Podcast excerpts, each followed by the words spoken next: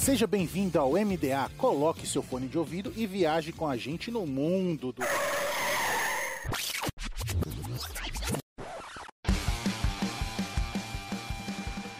Está começando o Animisticast, o podcast místico do mundo dos animes.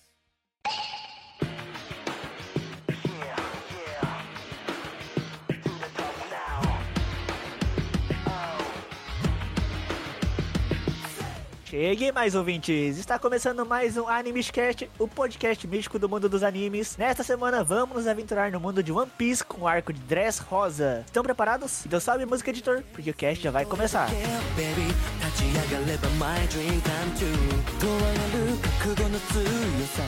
E para apresentar os cast dessa semana, diretamente do Japão, aqui quem fala é o Vupxi. O golpe de estado aconteceu. Tomei de volta o podcast pra mim e esta é a volta dos animes que ressurgindo como uma fênix. E eu acabei de presenciar um golpe de estado agora. Agorinha. Agorinha. Acabou de acontecer. Eu entendi a referência. Eu entendi a referência. Isso Na é minha muito bom. frente. Isso é muito bom. Aqui é o Lucas e eu não sei como me importar, que eu sou sócio dos dois. Ah, eu não me apresentei, eu sou o Ansem. E por acaso eu sou o Ansem. É, e por acaso, eu sou o Ansem. Estão colocando por aí o cartaz de procurado com a foto do Raul. 30 berries pelo, pelo Raul. Tá valendo menos que o Chopper. Não vale nem uma coxinha. E vale menos que um repolho, Chopper. É isso, né? Nós vamos para a, a leitura de e-mails e nós voltamos já.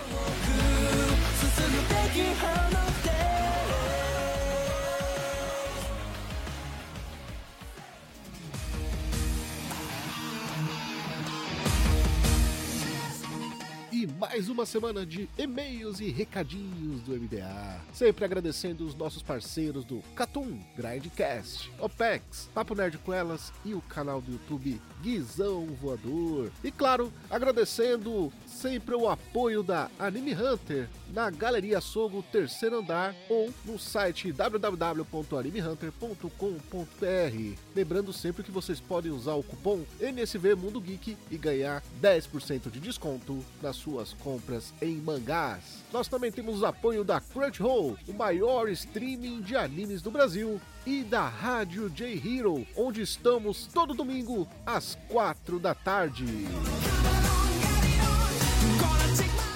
De volta dos e-mails para os dados técnicos. One Piece, o nome original, não é o primeiro cast que a gente faz de One Piece. Nós já fizemos vários outros e provavelmente vocês ouvintes já ouviram. Ou então, se for o primeiro, seja muito bem-vindo aqui. Nós vamos aplicar o arco de Dress Rosa, que é um arco que, né, tem pouca coisa. O mangá teve 100 capítulos exatamente. Né? Já que o Ansem mencionou, foi do 700 ao 801. São 102 capítulos, né? É algo mais ou menos assim, né? De do volume 70 ao 79, cobrindo 10 volumes. O anime teve 118 episódios, dos 629 até o 746. A data do mangá, os capítulos foram publicados em- desde 2013 a 2015. Já o anime de 2014 até 2016. O anime está disponível para você assistir através do, do streaming de Crunchyroll. O estúdio não mudou até aqui, né? E continua até hoje, que é da Toei Animation Trolei Animation. que produz, que produz Senseiya, Dragon Ball, é, Gigigi no Kitaro e vários outros animes aí, como World Trigger também. A direção, na época, era do Toshinori Fukazawa, né, que também trabalhou em Delicious Party Precure. Eu tô quase achando que essa pauta foi feita pelo Guaraná e não pelo Raul. e alguns episódios de Digimon Savers aí, olha só. A fonte é o mangá, criado pelo nosso aclamado Deus Eiichiro Oda, Estilo Goda, né? Goda. né, sim, nosso parceiro aí da Animistic, Cartão Podcast, que dizem lá, só não pode morrer o Oda com o mangá aí da editora Shueisha, da revista Weekly Shonen Jump e na Panini no Brasil. Fazendo só um complemento, que a, temporada de Dressrosa também tem a, a direção ali compartilhada com o Hiroaki Miyamoto, né? Que também, se, se eu não me engano, ele fez aquele filme de 2016, ou acho que é o One Piece Gold de 2016. Que tinha o vilão que era o Guildo Tesouro. Ficava o filme todo falando o nome dele. O filme que eu gosto é o, é o, é o Guerra Z, então... É, pronto. Tá vendo? Por isso que a gente é amigo, pô. Se alguém falasse aqui o filme Strong World, eu saio do cast na hora. O Guerra Z tem Evo Lavigne, cara. É diferente. Cara, tem Avril Lavigne, né? É Avril Lavigne cantando em One Piece uma música do Nickelback. É muito bom, velho. Que trivia. Não, mas eu, eu, eu não lembrava que, que o filme Gold era tão já antigo assim, sabe? Já tinha passado tanto tempo, tipo sete anos. Porque eu fui ver no cinema isso daí com meus amigos. Eu lembro que a gente, a gente riu pra caralho do filme, porque por algum motivo a gente tava rindo muito do filme. Provavelmente por causa do Luffy, que o Luffy era muito burro, como todos os filmes. Mas nós estamos aqui pra falar do Dressrosa, né? O arco de Desrosa, ele acontece imediatamente após o de Punk Hazard, que vocês lembram, né? Inclusive a gente falou isso num, num dos casts que né, o pessoal descobre que o, o Caesar Claw ele não era só um maluco, cientista maluco, ele era capanga de um outro cara mais barra pesada, o Joker. E esse cara barra pesada é rei de um certo reino mais à frente que a gente descobre como Dressrosa. E aí, então, nós temos o plano de Trafalgar Law em uma aliança com o Chapéu de Palha. Ah, não sei o que, derrotar um tal de Yonko. E na verdade o plano dele era passar por cima de um Chichibukai antes disso. Na verdade, o plano dele era derrotar o do Flamengo para se vingar, né? O Yonko veio um pretexto para chamar a atenção do Chapéu de Palha. Exato. Esse Chichibukai nada menos que o do Quixote do Flamengo. Sim, sim, o melhor vilão desenvolvido de One Piece até agora. É o vilão que tá ali engatilhado desde, sei lá, quanto que o Bella me aparece? É no Skype, não é? Antes do Skype, então. Isso. Desde lá tem o, o do Flamengo aparecendo ali já, fazendo esse, essa presença já como vilão, né? Desde então você pega poder Skype, e é um vilão que, pô, vira e mexe aparecia. Sempre tava ali, né? Você tem uma grande presença dele lá na Guerra dos Maiorais, com, conversando com o Mori, né? Com, com o diálogo ali que. É, foi o que todo mundo fez naquela, naquela guerra. Só bateu o pau. Desculpa, gente, eu tenho implicância com a Guerra dos Melhores, que eu acho um arco super valorizado pra caralho, que não acontece porra nenhuma. É que é muita coisa pra acontecer, muito personagem pra se desenvolver e na verdade não acontece nada. Exato, exatamente o que você falou, Lucas. Não acontece nada. Mas eu sei o que o Lucas vai falar. Aqui o do Flamengo tem uma, tem uma fala muito valorizada nesse arco, né? Com o Moria. Ele vai arrastar pra cima o Moria e aí fala assim. aí o Moria pergunta pra ele, né? Pô, de quem vem essas hordas? Aí do, do Sengoku, ele mais pra cima. Do Stenryubito, mais pra cima. E aí tu fica na dúvida, porra, quem é mais pra cima? Quem é mais foda que o Stenryubito? Na época a gente pensa que é o Gorosei, né? Aham. Uhum. Tio Sun ainda, Tio Sun. Tudo bem, vamos continuar. Mas aí que a gente tem, né? O que é uma da dos maiores desenvolvimentos de personagens aí de um dos supernovas que não seja nem o Luffy e nem o Zoro, né? Que na verdade não são nenhum dos, pro, dos principais do nosso bando, né? Do Chapéu de Palha. Se for parar pra ver, o do Zoro não, quase não foi desenvolvido, né? Vamos, vamos, vamos jogar real? Até hoje. Porque se você for parar pôr na ponta do lápis, ninguém sabe a história do Zoro. Nem os Mugiwara. A gente sabe o que a gente tá assistindo. Ah, e fora as teorias da Tashig, né? Ah, é. Não, isso aí sempre. Temos aí, né? O Lau, que é um dos personagens muito querido e aclamado pelo, pelos fãs, né? Pelo público. É um personagem bem simples à primeira vista, porém ele é um personagem legal, né? Ele é um personagem que chama atenção. Ele é cool, né? Ele é cool sendo simples. E é assim, eu gosto do Lau também. Assim, sabe? Particularmente eu gosto do Lau. Eu acho ele um personagem bem bacana. Ele tem um dos maiores dubladores aí, né? Que é o mesmo dublador do Akashi de Kuroko no Basket, é o dublador de, do Levi de Shigeki no Kyojin. Então ele tem uma voz aí, né? E fora que a fruta dele, eu acho a fruta do a Upi Upi no Mi, ela é bem curiosa, né? Ela é bem versátil e você pode... O jeito que o Oda trabalha a fruta do Lau... O Oda, ele consegue fazer o uso das, das, das Akuma no Mi, assim, até aquelas que você acha mais idiotas. Você pega, por exemplo, a própria a fruta do Luffy, né? Que é uma borracha. É, a, claro que vai ganhando umas proporções, assim, mais do que esperado, mas querendo ou não, é a borracha. E ele faz uns usos bem, bem louco, tá ligado? Pra borracha. Sim, ele é muito criativo nesse ponto. É, tem a areia, tem a vela, tem a fumaça, tem a sombra. Do Moria, né? Sombra. Qual era do Barba Branca? Qual era o nome? Era. Gura Gura. Era do terremoto. O Oda tem uns macetinhos aí, porque facilita ou dá um foreshadowing do que pode acontecer. Geralmente ele sincroniza, tipo, a risada do personagem com a fruta, no caso do Barba Branca, né? Ou a roupa do personagem, que é alguma coisa relacionada à, à coluna dele. Ele sempre faz um, umas brincadeirinhas dessa. No caso do Barba Branca foi a risada dele, que era gurararara. Inclusive, as risadas do One Piece são muito caricatas, né? De, dos personagens que são em evidência. Uhum. No caso dos vilões, né? Os vilões, eles têm uma risada muito... Você pensa na risada, você já logo lembra, né? O do Flamengo, ele ri fufufu. Tem essas, essas coisinhas do Oda aí. Falando em coisinhas do Oda, o arco de Dressrosa, ele conseguiu, acho que dentre os arcos, assim, que ele usou esse método de dividir o grupo, foi o que ele dá mais plausível, né? Porque ele faz que metade do bando fuja, né? A, a divisão acontece porque eles fogem do de nenhum dos subalternos lá do, do, do Flamengo, né? Eu acho que foi o que. Foi a primeira vez assim que eu acho ele usando tanto. Não, não, não foi isso? Foi da Big Mom, né? Eles estavam tudo junto até um certo ponto. Aí eles estão fugindo no meio do mar. Aí o Dom Flamengo vai atrás deles lá e dá um cacete na galera. Aí o Dom Flamengo meio que ia matar a galera. Aí ele volta pra, né, acho, pra pegar o Luffy. Eles ficam fugidos lá no- na água. Aí chega, vem o navio da Big Mom, que o Luffy tinha desafiado lá na ilha de. É, na verdade é a turma da Big Mom que eles fogem, não é da, do Flamengo. Verdade, verdade, verdade. É que eles falam, pô, que pariu, não dá pra gente enfrentar um Shichibukai e um, um Yoko ao mesmo tempo. Mal dá pra fazer um, mas e um dois. Mas assim, se a gente analisar como foi a dinâmica do arco, vamos lá, é, é- é querer brigar com o roteirista. Mas imaginemos que se tivesse todo mundo na ilha, a dinâmica do arco seria outra. Não, ia ser bem mais fácil. Ter o Sandy ali, por O exemplo. Sanji ia dar uma ajuda monstra, velho. É, o Sandy, só o Sandy ali já faria muita diferença. Não, porque o Zoro, ele tanca pra caralho, o bicho é forte pra porra. O Sanji também. Então, os dois juntos, por isso que chamam, fala que é o trio monstro, né? Que é o Luffy, o Zoro e o Sanji. Porque os três, mano, é a linha de frente foda. Ah, mas o, o Zoro é mais forte, o Sanji é mais forte, não importa. Tipo, você tirou um deles da equação, enfraquece pra caralho, tá ligado? Então, por isso que eles tiveram muito mais trabalho, porque tava faltando ali o Sanji, entendeu? O Brook é foda também. Depois a gente vê o Brook brilhando na, na- nas sagas adiantes. Quando o Chopper Kelly é foda também. Sim, sim, entendeu? Mas vai tirando esses caras que a gente sabe que faz os bagulho foda, tira fode, mano. É a mesma coisa na outra saga, né? A saga posterior que é inverte. É os caras que saíram nessa, são foco, e os que estavam nessa em Dressrosa somem. E aí a gente sente falta deles também. Você fala, mano, a situação dos caras, eles têm que lutar junto, tá ligado? Não tem Se jeito. tivesse um Zoro aqui, né? É, nossa, se tivesse o Zoro lá em Cake, mano, isso foi muito mais fácil, tá ligado? O arco teria metade dos episódios. Metade, metade. Vamos aqui, em vez de fazer, lógico, uma timeline do que aconteceu em Dressrosa, né? Vamos fazer, vamos pontuar, né? Os, os acontecimentos, até porque é muito grande pra gente ficar fazendo uma timeline. Vamos aqui pro torneio da Mera Mera Nomi, que é a luta pela fruta do Ace, da, da antiga fruta do Ace, que foi parar nas mãos do Flamengo. Primeiro de tudo, como foi parar nas mãos do Flamengo? É, eles primeiro eles sabem que a, a fruta ia renascer, né? Tem, tem esse ponto, né? ainda é, é meio mistério até hoje, né? Assim, só algumas pessoas sabem como que fazem pra uma fruta ressurgir em tal lugar específico, né? E o do Flamengo sabia, né? Ele tinha esse conhecimento. Mas aí ele tinha um conhecimento, assim, muito, talvez, agregado por causa do Caesar, né? É, porque são, são entre aspas, parceiro, né? É, e o Caesar, por anos, estudou só com o Enomi. Aham, com as slime e tudo. Mas assim, foi um arco legal porque, no final das contas, ele apresentou a Rebeca, que tem um potencial desperdiçado, que é uma uma personagem que eu acho que poderia ser muito mais do que ela é. No final, ela acaba sendo só a princesa em perigo. Ela começa como essa personagem com potencial gigante. Sexualizada pra caralho, daquela roupa dela não faz sentido nenhum.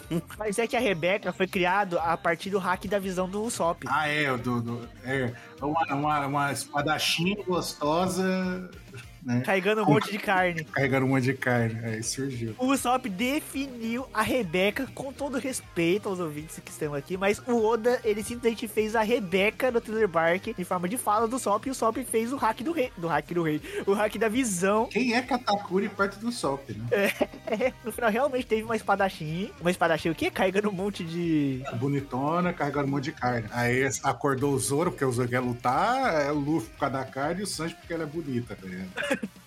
Bizarro, mano. E temos aí a Rebeca. A Rebeca que divide o desenvolvimento dela junto com o Kyuros, que é um puta personagem também. O soldadinho de chumbo, né? Eu acho que se não tivesse o do Flamingo, eu acho que ia ser o, o personagem mais foda de Dressrosa. Eu também acho. Porque o Kyrus é muito bom personagem, cara. Tudo dele é foda, a história é foda, a motivação dele é foda. Ele lutando é foda. Quando ele volta normal, aí você vê que ele tem um visual foda também, tá ligado? Mano, é incrível. Mas esse arco também é retorno do, do Sabo, né? Finalmente, depois de 1 milhão 544 teorias, aparece o Sabo. E esse sofrimento, a angústia da era do todos os personagens loiros eram o Sabo. Os caras falavam que o Killer era o Sabo.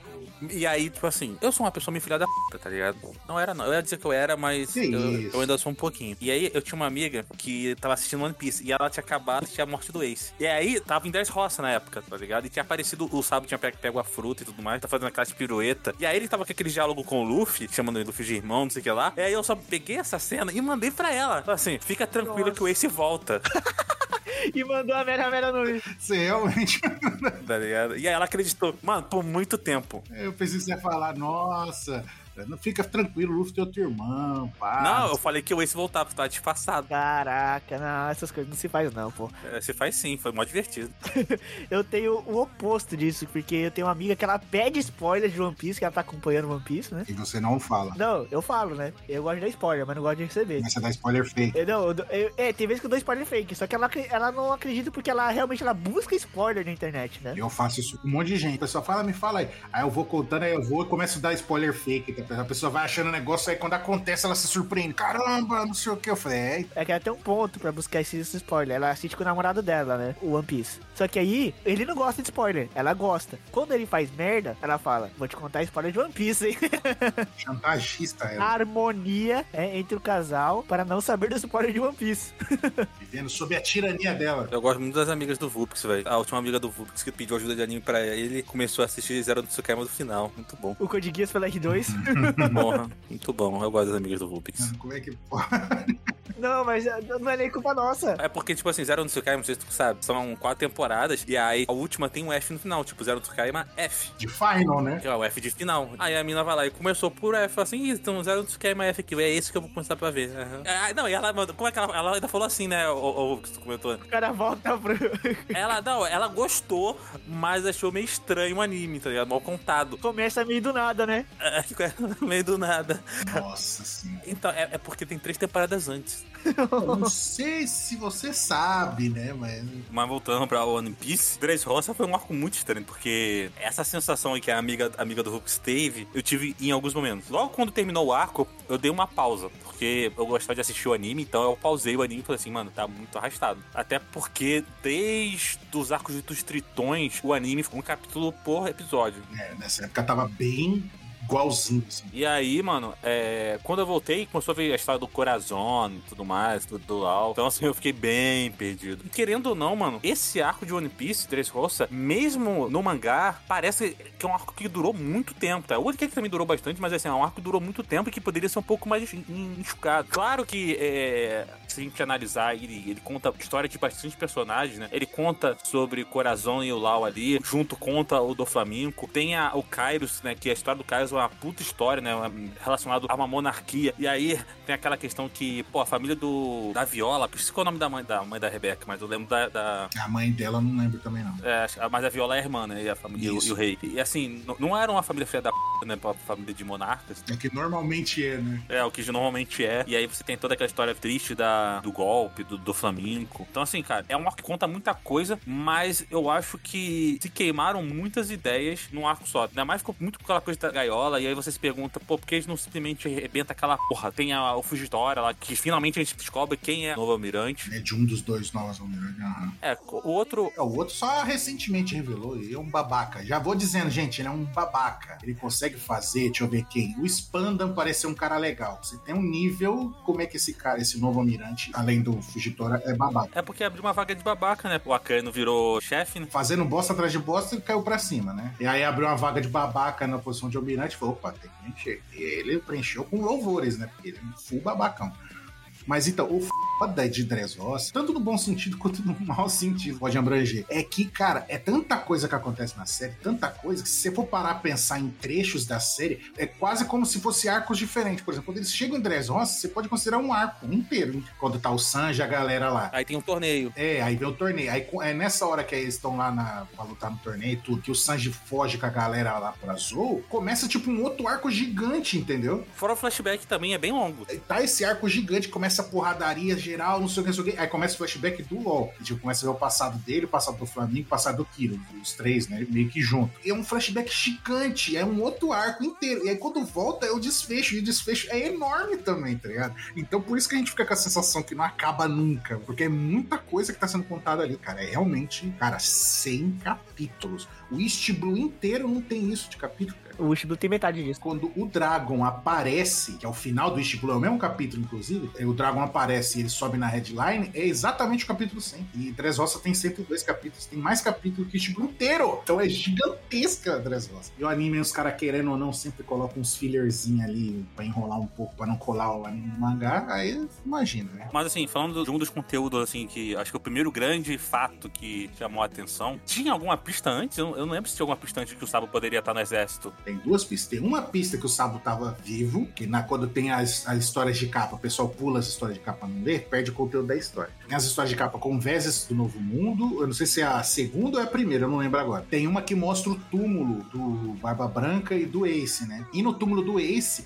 tem uma garrafa de saquê e tem três copinhos lá, aqueles, aqueles sakazukizinho, pra fazer o brinde. Tem três, né? E tipo, quem que fez aquilo? Que os únicos que sabem daquilo era o Luffy, o Sabo e o Ace. O Ace morreu. O Luffy, a gente tá vendo ele o tempo todo. A única outra pessoa que poderia ser é o Sabo. Mas falou, olha, e tá, ele tá bem no cantinho, assim, você tem que prestar atenção pra você ver a, a beiradinha dele. Assim. E a outra que dá pista de que ele poderia estar vivo é no flashback ainda do Luffy lá, que mostra os revolucionários. Ah, senhor, atacou um navio pequenininho, sei o que, parece que não tem sobrevivente. Ah, não, acharam a criança, não sei o que, não sei o que. E, e, não fala mais nada, e corta. Pra que, que eles iam resgatar a criança se ela tava morta? Eu acho que já vale a pena comentar a parte do Sabo em relação a contextualizar na época da guerra. Por que, que o Sabo não apareceu sendo que ele estava vivo? Que é revelado neste arco de Dress Rosa. O Sabo, ele não tinha as memórias dele, né? Ele... Ele tomou aquele tiro de canhão na cara. Exato. Ele esqueceu, né, de tudo. Ele perdeu a memória. Ele só veio a lembrar quando ele leu no cartaz, no, ele leu no jornal que o Ace tinha morrido. Ele pensou, este nome não me é estranho. Aí ele começou a pensar, começou a pensar, e ele teve um surto ali e desmaiou, né? Depois de lembrar que o, o Ace era o irmão dele e já estava morto, né? Ele não podia fazer mais nada. E nisso ele caiu assim, tipo, caiu no chão. Ele ficou quase que catatônico, né? Zoadaço. Ele teve, tipo, com um delay de algum tempo ali, o mesmo que o Luffy teve, né? Querendo ou não. Com toda a memória assim, voltando, foi um choque realmente que ele teve. Por isso que ele ficou, ele vê, ah, não, o Luffy tá indo para não sei aonde. Ele falou, não, eu vou lá. Não vou deixar o meu, meu outro irmão morrer, dessa vez eu sabendo o que aconteceu sem fazer nada. Não só isso, né? Ele, ele não quer que a, a, a, fruta do irmão dele vá parar nas mãos do, de alguém como o do Flamengo, né? Exatamente. Então tem, assim, tem, tem essas questões aí pessoais que, claro, é muito importante pro exército revolucionário não permitiu que uma força contrária, né? Que, querendo ou não, o, o Joker, né? A turma do Joker ali é uma força inimiga, né?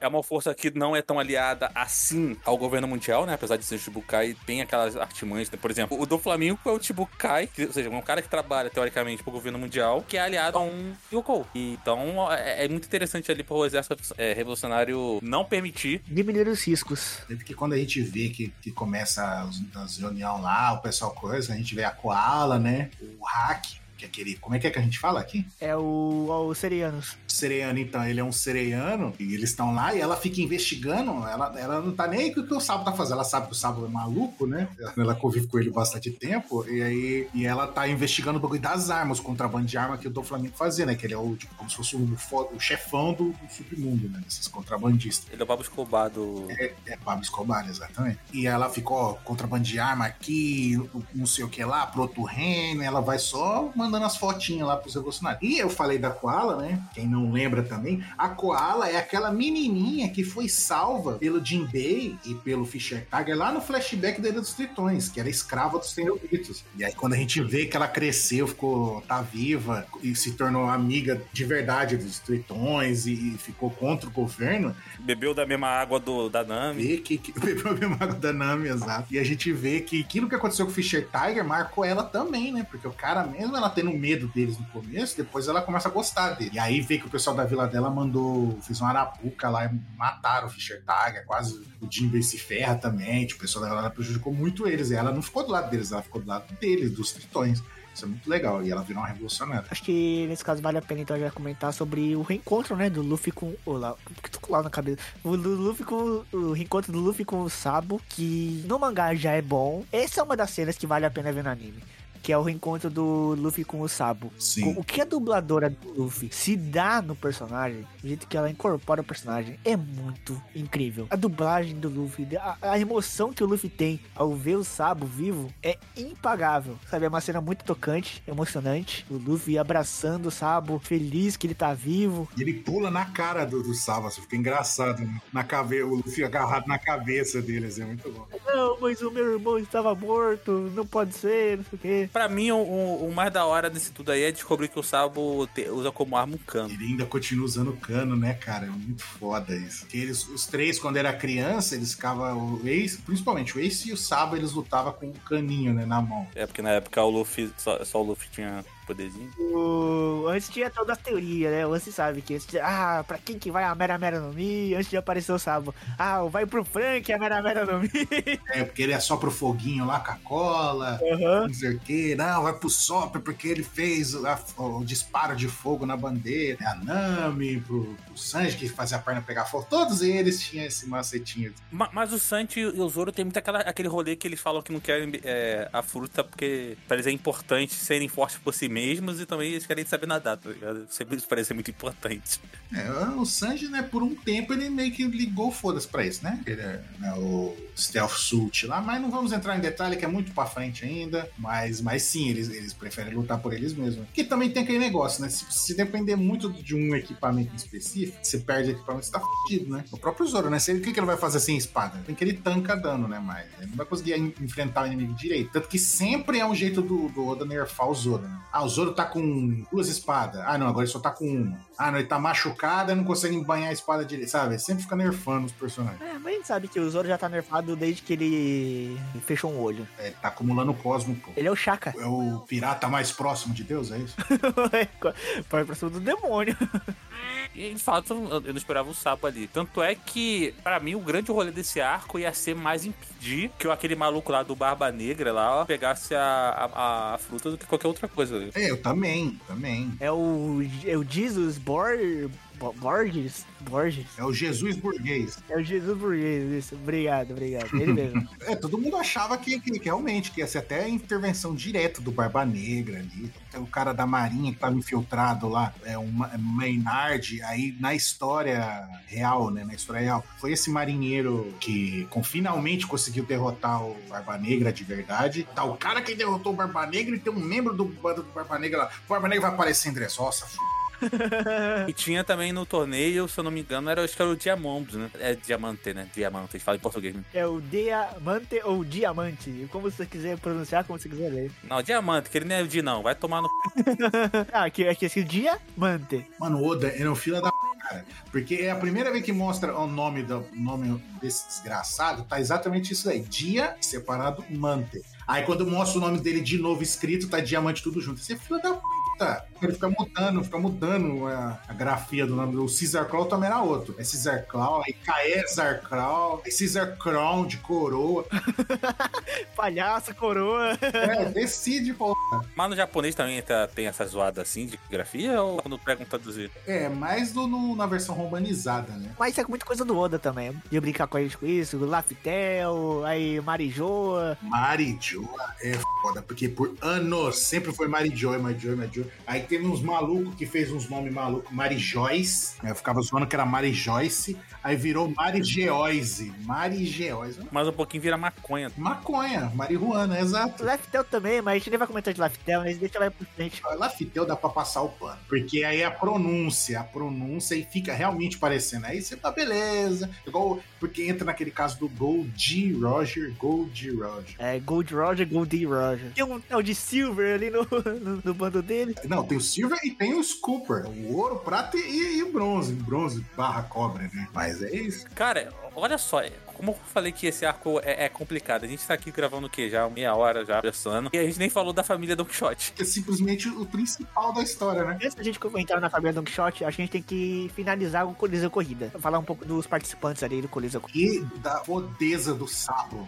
Não, ma- mas, o Ansem, o momento mais louco desse arco é quando ele encontra com aquele maluco que é a, a cabeça de broca, tá ligado? Ele, o de- Nossa. Neto do Garp, filha da puta! Maravilhoso. Você vai corrigir minha cabeça que teu avô. Eu tinha a cabeça pica. O cara amassou a testa dele. O cara tinha a cabeça de uma ponta de broca. Ele dá a cabeçada no chão e fura o chão e qualquer coisa igual uma broca. Aí o foda do Luffy, que é o Garp, tem o, o- ele fala que é o punho do amor, que é o soco do, do, do Garp, é, é devastador, tá ligado? E ele deu um soco na cabeça desse cara e o cara usou a cabeça pontuda na mão do, do, do Garp. Quem que é mais forte, não sei o quê. O Garp é tão foda que ele amassa a cabeça do cara e fica arrebata a cabeça dele, fica tipo cabeça de prego. É muito bom. Aí ele tinha um tesouro escondido num lugar que só ele conseguia abrir por causa da cabeça. E aí o bagulho fica lá pra sempre. Ele não consegue abrir mais porque a cabeça dele não fura, entendeu? Isso é muito bom. Isso é muito Aí bom. tem um momento que o Luffy tá lutando com esse cara, esse cara tá com ódio do Luffy. Eu vou matar você pra me vingar do Garp, não sei o que. Aí o Luffy fica puta, para de me comparar com aquele velho desgraçado, não sei o que. Aí ele vai dar um socão nele na cabeça e escorrega a beiradinha na testa. Aí a mão escorrega, aí amassa a testa e a cabeça espeta de novo, tá ligado? Aí fica pontudo de novo. Ele arruma a cabeça dele. Aí ele vira amigo do Luffy. Não, agora você arrumou minha cabeça, eu tô feliz de novo. Agora eu posso É. pegar meu tesouro. Aí vira mó brother do Luffy. Cara, é genial. Assim, os coadjuvantes desse arco são muito bons, mano. O Bartolomeu, cara. O Bartolomeu é representação do fã do One Piece. Tem aqueles malucos lá que. É, cara, eu esqueci o nome da mina. A Baby alguma coisa. Que tem, tem uns moleques.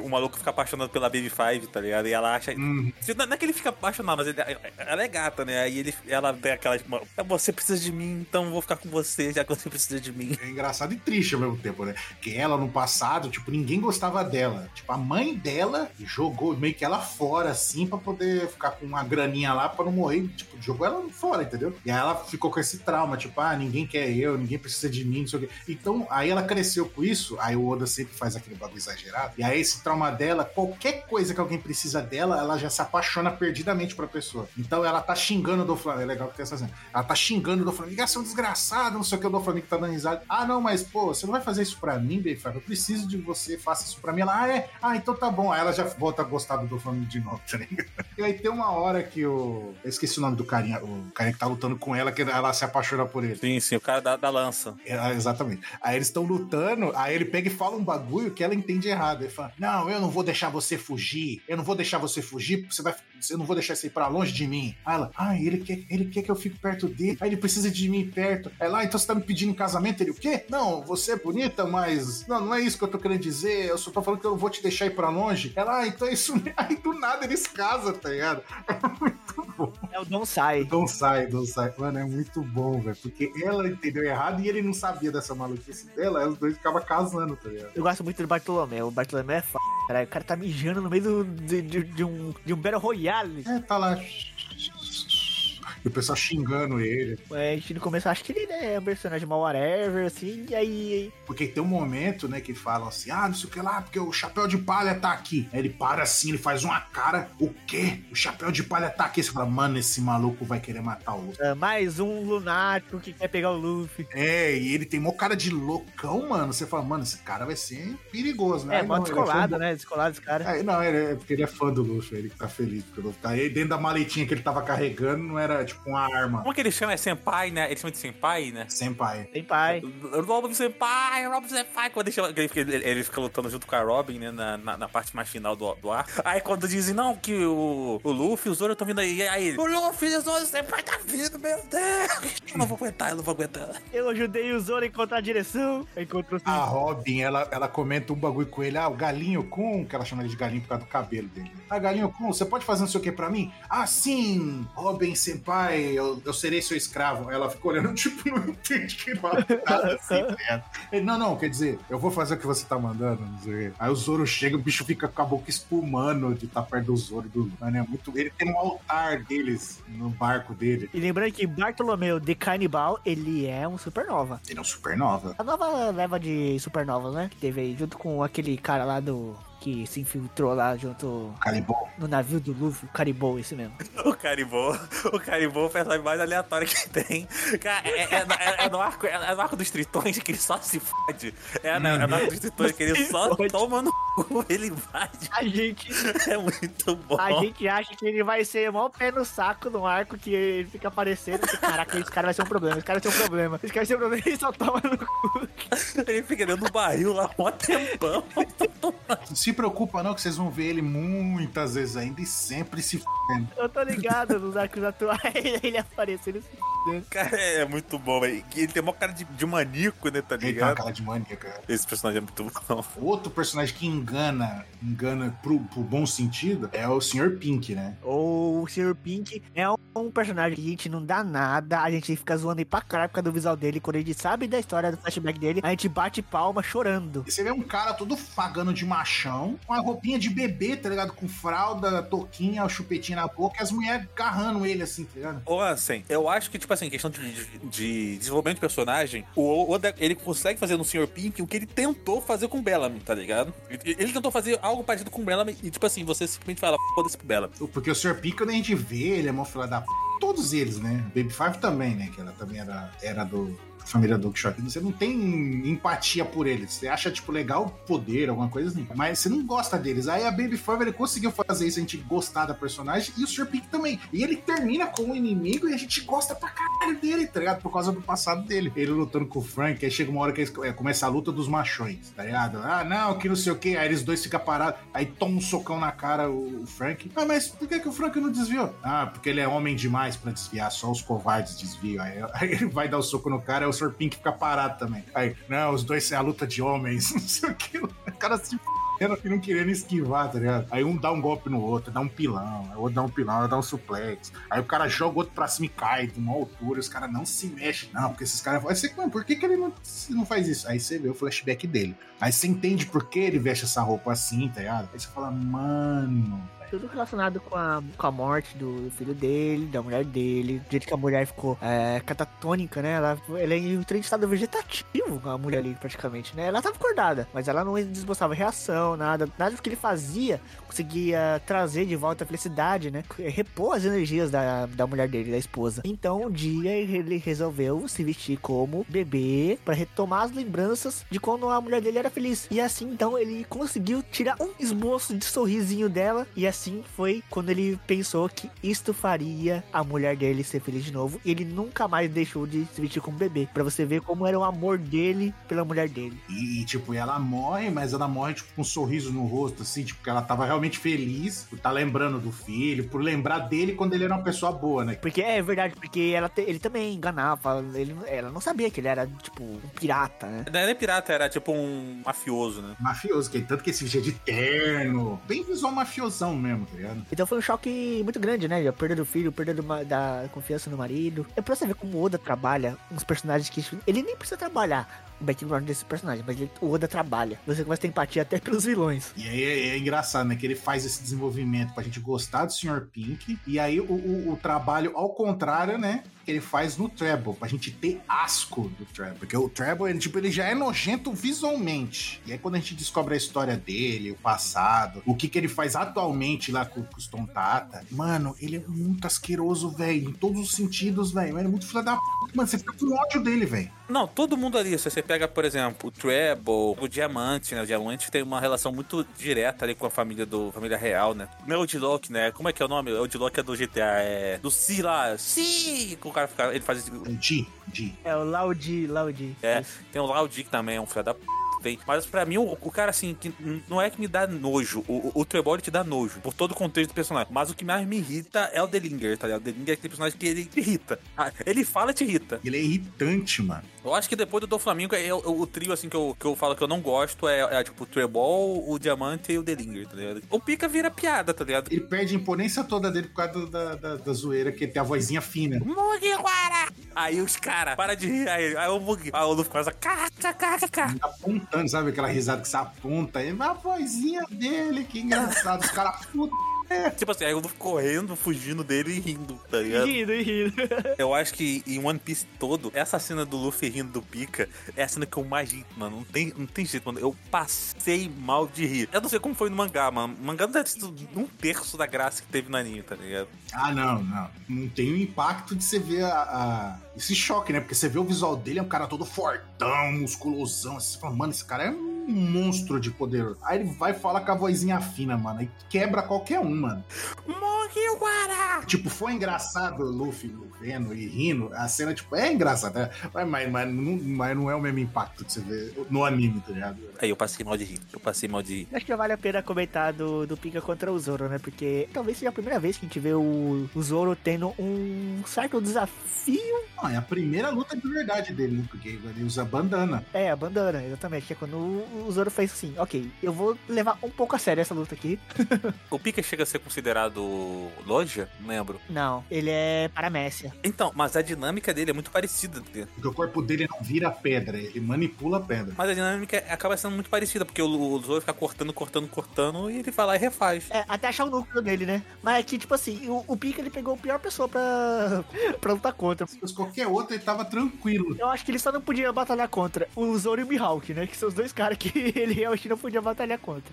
O Zoro, ele corta uma fucking montanha, que é o Pika. Aí, não como se não bastasse cortar ao meio, ele corta de novo. O pessoal fica surpreendido. Até hoje, né, se for olhar em Dressrosa, tá lá a montanha cortada lá que ele tava manipulando. Como que vai mover aquela montanha, né? Ah, Não dá mais, né? Já era. Vira um monumento aquilo lá, da cidade. E só que a gente não comentou dos Tontata, né? Que é esse outro povo, essa outra espécie que existe ali, que tipo, começa como, pra gente apresentado como uma lenda. Ah, não, porque tem, a- tem os anões, eles roubam a coisa. Ah, então se, se roubou um anão roubar uma coisa sua, você tem que deixar porque é boa sorte. Aí todo mundo fica, ah, essa é lenda. Aí daqui a pouco roubam a espada do Zoro, os outros, filha da puta, não sei o que, começa a correr atrás, perseguindo. E aí ele vê que não é uma, uma fadinha, tipo, é uma pessoa pequenininha, tá ligado? Rouba a Robin também. E aí vão roubar, é, roubou a Robin, a pessoa toda. Eles costuraram a Robin. E aquela cena é muito fanservice, né? Porque tá um saindo por debaixo da saia dela, outro tá no meio dos peitos dela, o rei, inclusive. E aí ele chama o, o Usopp de Usolando. Usolando, Rob Lando. Costurando, costurando. E o bacana é que, que eles são pequenininhos, mas eles são tipo, fortes pra caramba.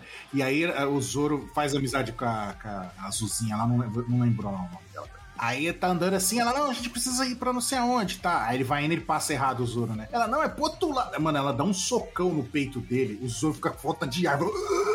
Você fala, mano, como é que um bichinho desse tamanho faz um bagulho desse no Zoro, tá ligado? É porque a força tá concentrada, tá ligado? Faz sentido. Tipo, se fosse no Sop, na Nami, tá ligado? Que são mais comum, né? Não- Não é super resistente nem nada, você entende. Mano, agora o Zoro, o Zoro é absurdo, velho. No Sanji, no Lu, fazer tipo qualquer um dos três, seria um bagulho surreal, assim, viu? E vai indo, beleza. E aí, agora voltando, né, pro, pro quem mais da, do Don Quixote que a gente tem que falar. Já que a gente tá nessa pegada aí, vamos falar do, do Sop com a Sugar. Porque o Sop, ele usa o hack da visão dele, né? Pela primeira vez. Só contextualizar, a Sugar é a irmã da Monet, irmã mais nova da Monet, de Punk Hazard, a arpia lá. Com que eu tem a- aquela incrível é, frase do, do Zoro, né, mano? Aquela frase do Zoro é muito pica, né, mano? Se você esteve diante de uma fera. Nunca tá com a presa. Alguma coisa assim, né? Ela é, é loja, né? Aí ele corta ela e ela não tenta se unir de novo e não consegue, tá? Ela fica desmanchando pela E metade. a gente fala, caramba, como assim o Zoro cortou uma logia? Ele cortou com um golpe normal, era pra ela se regenerar na hora, né? Só que a intenção do Zoro foi tanta de matar e intimidar ela,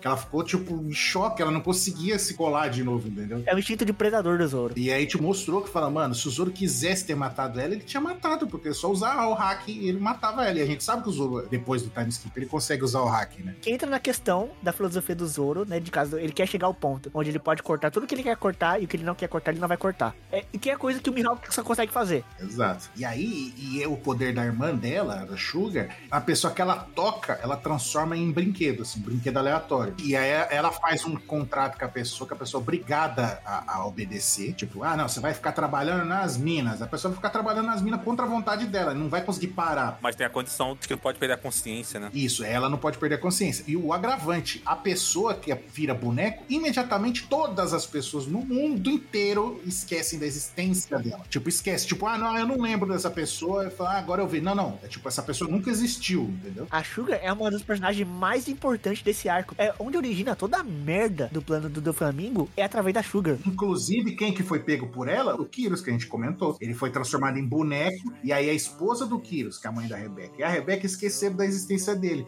E aí elas ficaram sozinhas no esconderijo, e ela falou, ah, gente, não, a minha filha tá com fome, eu vou buscar comida. Aí foi nessa hora que ela acabou sendo morta pelo diamante. A Suga é uma, peça tão é, vital ali do, do jogo. É ela que permite, né? O que permitia que o reino de Dressrosa não se rebelasse contra o do Flamengo. Porque é, toda vez que tinha alguém que poderia causar um, um conflito, uma desunião ali, né? Uma desavença, conflito, virava brinquedo. Então as pessoas, toda aquela intenção de conflito era dissipada. Então, tipo assim, era um reino feliz porque todo mundo que dava merda simplesmente não existia. Exato, cara. A gente descobre isso e é assustador, mano. E aí tá numa situação que o, Luffy e o LOL estão cara. O, o, tipo, o LOL, na época que ele fez parte do bando do Flamengo, a Sugar não fazia parte. E nem a Monet. Elas entraram depois que ele já tinha saído, entendeu? Então ele não conhece, não conhecia as duas e não sabe a relação das duas. Não sabe o poder dela também. Então tá o LOL e o Luffy de cara a cara com ela, ela fingindo que é uma criancinha nova, porque ela, tipo, ela já é mais velha, mas o corpo dela continua de criança. E aí ela tá fingindo que é uma criança inocente, ela tá esticando a mãozinha assim pra tocar neles. E no momento que ela tocasse neles, já era a luta. Porque todo mundo ia porque eu ia esquecer do Luffy, tipo, o que, que a gente tá fazendo aqui, tá ligado? Os Mugiwara, tipo, já era a história. E ela tá quase encostando no Luffy. E o Zop, tá, eles começam a, tipo, despertar o hack dele da observação. Ele começa a sentir que o Luffy tá em perigo. Ele tá mirando, ele não sabe por que ele tá enxergando mais do que ele deveria estar enxergando. É, e ele sabe que o Luffy tá em perigo extremo, tá ligado? Mano, eu preciso fazer alguma coisa. Ele consegue calcular o, o nível do vento, o ângulo, aonde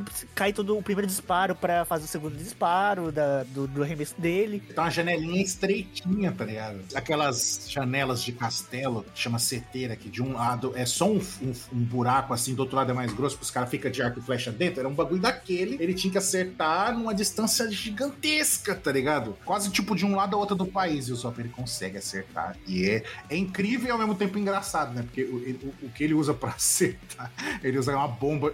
É, uma bomba lá que vira um desenho com a careta. Com a careta, inclusive, do Sop, porque ele comeu a pimenta lá e ficou com aquela cara. E aí ele fez a cara assustadora. E aí a, a Sugar vê ela. Ah!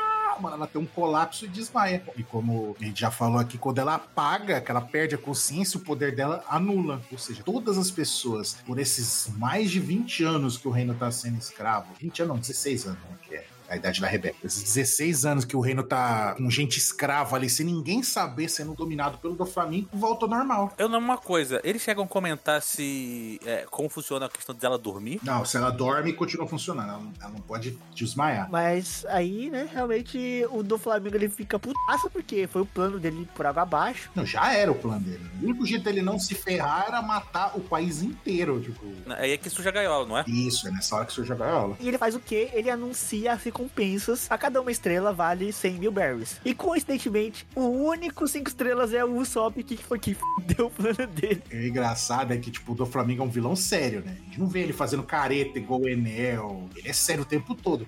E até o do Flamengo, que é sério, ele, ele por causa da- das lorotas do, do Sop, ele acaba falando um bagulho que não faz sentido, tá ligado? Ah, Chama Deus o Sop. Vamos colocar ah, o Sop. Meu Deus, Usopp. Ele coloca, recompensa Deus o Sop. É, mano, é muito bom, velho. Que você falou, mano, até o do Flamengo foi enganado pela lorota do. do... Do só. Nem o Usopp acreditava que ele era o mais valioso ali. Mais que Luffy, mais que o LOL. Não, ele fica desesperado. Ele fica aliviado quando ele vê que o Luffy e o LOL é quatro estrelas. Ufa, não tô, não tô. Aí, pá, cinco estrelas. E ele fala, "É, o desgraçado aqui tá me dando mais raiva. O do Flamengo ele fala, puto, né? É, meu Deus, o Sop. Ele, quê?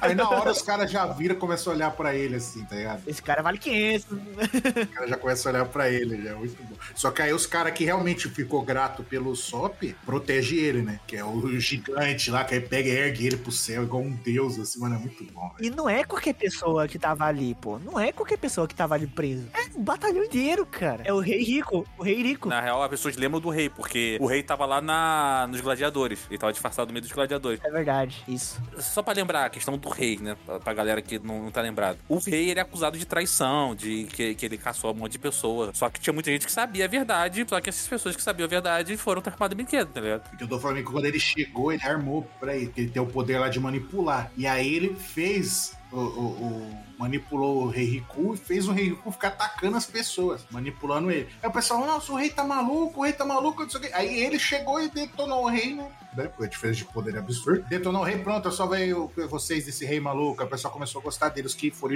enganados, né? E os que lembravam falaram, não, o rei não ia fazer um bagulho desse, tem alguma coisa errada, vira boneco. Que é mais ou menos o que o, o Crocodile queria fazer e ele não teve sucesso, né? É, faltou uma Sugar e o, e o poder do, do, do Flamengo, né? Basicamente. Faltou tudo então pra ele. O Crocodile chegou assim, foi depois capturado. Eu teria tido sucesso em conquistar o reino de Alabasta se não fosse por esse moleque e esses fedelhos intrometidos, tá ligado? Tipo, Scooby-Doo, tá ligado? Porque foi bem nessa, mãe, porque ele conseguiu, porque ele fez o- o- os, os rebeldes lá do Koza e o exército de Alabasta tretar entre si sem motivo, tá ligado? Porque ele que tava fazendo o clima mudar lá por causa da, daquela pólvora, ficar drenando água lá. Mas voltando pra, pra Dressrosa, assim, querendo ou não, o ponto-chave do arco, ponto-chave não, mas o ponto alto, foi a luta do Lau com o Luffy contra do Flamengo. E que foi uma luta top. Em várias etapas, né? É, tem o Corazon no meio, né? Vocês querem falar do Corazon antes de a gente poder falar da luta? Porque a, a- a o, o Lau só se envolve com a família do Flamengo por causa do Corazon. Que o Corazon era tipo era o bandido bom no meio da turma. Ele era o duplo espião, né? O coração. É, então o que, que aconteceu, né, pra, pra pessoa entender? O do Flamengo, inclusive nessa saga a gente descobre que o do Flamengo era um Tenryubito, família dele era uma família de Tenryubito, só que o pai do, do, do, do Flamengo era um Tenryubito diferente, porque ele via que falou, mano, a gente tem muito mais que a gente precisa, a gente só precisa da nossa família aqui, um dinheirinho pra gente viver e acabou, whatever. Vamos, não vamos nem ficar morando em Marijoice, tá ligado? Vamos viver junto com as pessoas, porque a gente vivendo com as pessoas, a gente vai ver que pessoa boa, a gente vai ver que também que a gente não é ruim. Os outros Tenryubito falou, você tem certeza? Ah, sim, então beleza. Então você vai, você não faz parte mais do Tenryubito. Ele, ah, beleza. Só que aí quando ele vai, começa a viver entre as pessoas, tem uma vida tranquila. Só que alguém vaza que tem um Tenryubito vivendo no meio deles. E as pessoas odeiam os Tenryubito por motivos óbvios. E aí a galera revoltada descobre onde ele mora e vai lá. Aí prende eles e começa a torturar eles, bater neles, meio que se vingar do que os Tenryubito faz com as pessoas. Só que ele, ele, amor, a esposa e o Corazon eram inocentes, tá? Eles eram pessoas boas. Já o do Flamengo, não. O do ele continuou tendo raiva das pessoas comuns, tá ligado? E ele pega e tá lá, estão sendo torturados. Lá ele vê o Corazon sendo torturado. Né? E aí ele fala assim: ah, vou, eu, eu vou escapar daqui, vou matar todos vocês, não sei o quê. E aí o pai dele morre, a mãe já tinha morrido antes de fome e tudo. E aí ele consegue escapar com o irmão. E aí ele acha que o Corazon ficou traumatizado e perdeu a fala, mas ele finge que não falava. E aí ele entrou pra marinha tudo pra tentar é, redimir o, o do Flamengo. E aí ele volta pro bando do, do Flamengo e fala: Ah, meu irmão tá vivo, não sei o quê, né? E aí ele tá tentando tirar o do Flamengo dessa, né? Tipo, ah, vou salvar meu irmão. Só que o, o do Flamengo é o filho da puta extremo, tá ligado? Não tem como redimir ele, tá ligado? E aí ele tá nessa. E aí quando o, o LOL entra no bando, porque o passado do LOL também é triste, que ele sabia que ele ia morrer porque ele tinha uma doença lá. E aí ele fica com raiva, eu quero matar todo mundo, o LOL quando era criança. E aí o Corazon vê que uma criança tá nesse ponto de desespero da vida. Ele fala, não, peraí. E aí ele fica brigando com, com o LOL, pra impedir que o LOL entrar no bando. Até que chegou uma hora que o LOL fica com tanta raiva do, do Corazon, que ele pega e dá uma facada no Corazon. E o ai. Aí você vê que o Corazon, fa- o Corazon fala, peraí, você fala? E aí você descobre que a gente descobre que ele tem o poder de fazer uma cúpula de silêncio, né? Aí a gente vê que o Corazon é um cara bom. E aí vai criando essa relação de, de, de irmãos entre os dois, né? E aí o Corazon resolve falar, não, eu vou salvar vocês, começa a viajar pelo mundo pra achar uma cura, não sei o quê. E aí, nessa que. Aí o do Flamengo descobre que o Corazon era infiltrado da Marinha, não sei o quê. Fala, ah, meu irmão, até meu irmão me traiu. Até quando ele confronta o Corazon, ele mata o Corazon na frente do LOL. E só lembrando que a cura pro, pra, pro poder do LoL foi a opiopinomia, né? Sim. Triste cena do Corazon morrendo, porém o Corazon aguentando vivo seus últimos momentos até que o Lau estivesse longe, porque ele estava usando a fruta dele pra silenciar o choro do Lau enquanto ele fugia chorando. O do Flamengo não ouvi. É, um- uma figura paterna, irmão, né? Uma coisa assim. Mas é uma cena muito forte isso aí, né? E aí ele morre sorrindo, né? É quando o Lau escuta seu próprio choro, aí ele percebe que isso quer dizer que o Corazon morreu. E é por isso que o, a bandeira do, do LoL é o sorrisinho, né? Que era o sorriso do Corazon. E aí tem toda essa carga na luta do Luffy com o LoL e o do Flamengo. Sim, é aí que origina todo o seu ódio, né, pelo do Flamengo. E a luta do Doflamingo com, com o Luffy é uma luta toda bastante desbalanceada, porque o Lau tinha todo o plano e o Luffy fala, "F***, eu vou cair da porrada lá. E tipo assim, é, é legal essa luta até certo ponto no, no início dela, porque o Lau e o Luffy, eles fazem um... O Lau, né? Não o Luffy, né? Mas o Lau, ele consegue combar os poderes dele legal com o Luffy ali, fazer mais maracutaia, ficar trocando de lugar. Só que essa luta só foi resolvida mesmo quando surge o Gear 4, né? É, porque ele- o Luffy começa a dar os golpes normal. Do Flamengo, cara, você é muito lento e muito fraco, nem me machuca. Aí o Luffy, beleza. Aí ele usa o Gear Second. Aí ele fica rápido. Aí a, a começa a acertar o do Flamengo, mas o do Flamengo é muito resistente, fora que ele tem hack também, né? Aí falou, pô, seus golpes não, não nem cosquinha, nem arranha minha pele, é muito fraco. Aí ele falou, então vou dar um golpe forte. E aí ele faz o, o third, que ele fica com os braços gigantes e tudo forte. Ele falou, beleza, seu golpe agora pode me machucar, mas você não consegue me acertar. Aí o Luffy, ah, beleza, tem que ser rápido e forte. Tá bom. E aí, quando ele usa o Gear 4, A primeira aparição, né? Boundo, mano. Só que, assim, eu, não sei se vocês lembram, mas o, o Gear 4, ele vai contra todo o princípio do que era dito do hack, né? Sim. Porque era dito que, tipo assim, o hack não poderia ser male- usado junto com a, a, a Gomu Gomu no Mi, né? Porque ela tira esse efeito maleável da, da fruta. E aí eles dão uma, uma desculpa lá pra usar. Até o Dom Flamingo ele comenta, fala, pô, mas como assim? Seu braço tá fazendo essas curvas, não é pra fazer isso, tá ligado? E depois a gente lá pra frente a gente vê outro personagem poderoso de- lutando com o Luffy também. Fala, mano, isso aí não é borracha, não. É, então, isso aí não é borracha, já começa a ficar um bagulho estranho, mas a gente nem vai comentar aqui, né? Deixa, deixa isso quieto aí, porque é, fica no ar, porque isso aqui é muito pesado pra comentar aqui. Mas voltando ao Boundman, né? Que o Luffy, como que fala? Ele. Ele con- contrai, não? Ele. Ele concentra muita força, né? No soco dele. O do Flamengo acha que vai tancar, do Flamengo arremessado uma cidade inteira no chão. É porque não é só força, né? Como o- o- os pés dele fazem aquelas molas, tem muito. Ele usa muita força. Como se fosse uma turbina. Pressão, né? Não, não é pressão, como é que fala? É, é- é tipo pêndulo, sabe? É tipo uma força de um pêndulo, sabe? Que o pêndulo ele vai, ganha força e desce com mais força ainda, né? É, é- é um princípio meio parecido. Ele, ele- o Luffy ele pega impulso e dá uma porrada. Ah, e no final ele acaba usando a força da inércia também, tudo, né? É questão da inércia também. Ele, ele vai em alta velocidade em encontro do, do, do Flamengo. O Luffy foi bem criativo, na verdade, né? É, se você pensar como. Se você lembrar como o Gear Secondo e o, e o foi, foram criados, né? Que o Gear Secondo praticamente foi criado dentro do trem lá. O Luffy, pô, perdia a luta aqui pro. Foi pro Blueno, não, não, se não me engano, foi pro Blueno lá e pro Rob Lutz, né? E aí no trem lá, a caminho da Ines Lobby, ele queria falar assim: não, tem um, eu tenho um plano. E aí usa com o Blueno a primeira vez. Mas assim, não tem um arco de treinamento. Ele simplesmente. Ah, vamos lá. O o Oda usou o roteiro ali a favor dele, né? Porque o, o 4 tem até uma explicaçãozinha de treinamento, sei que lá, que ele treinou lá durante o, o time skip, né? Com o, o Rayleigh, tá ligado? Ele, tipo, ele, treinou, ele teve o Rayleigh como mentor, beleza. O 4 tem um cara ali por trás ali que pô, auxiliou, ajudou nele, né? Agora o Gear Segundo não. O Gear Segundo foi. Esse ponto não tem como defender e passar o pano. Foi, foi, foi roteirismo mesmo. Porque, tipo, ah, mas o Luffy fala, ah, eu vi vocês e pensei nesse, nesse golpe novo. Tipo, tá, mas não é suficiente. Não mostrou ele em nenhum momento tentando fazer antes. Do mesmo jeito que a gente não consegue defender a inspiração do Tanjiro, a gente também não dá pra responder. A gente não dá pra defender o Gear Second do Luffy, né? Posso sim, posso sim. Nesse caso eu posso sim. não vai comparar com o Kimetsu aqui, não.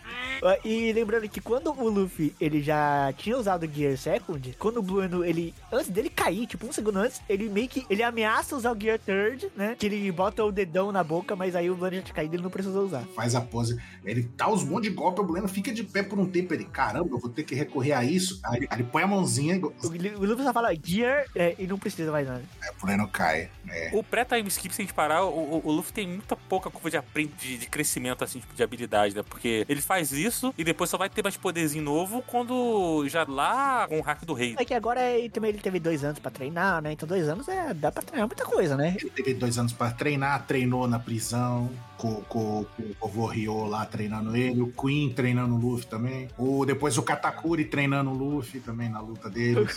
Então, o verdadeiro mestre do Luffy é o Katakuri, né? Você tá ligado? É, claro, claro. Olha o que foi aquilo também.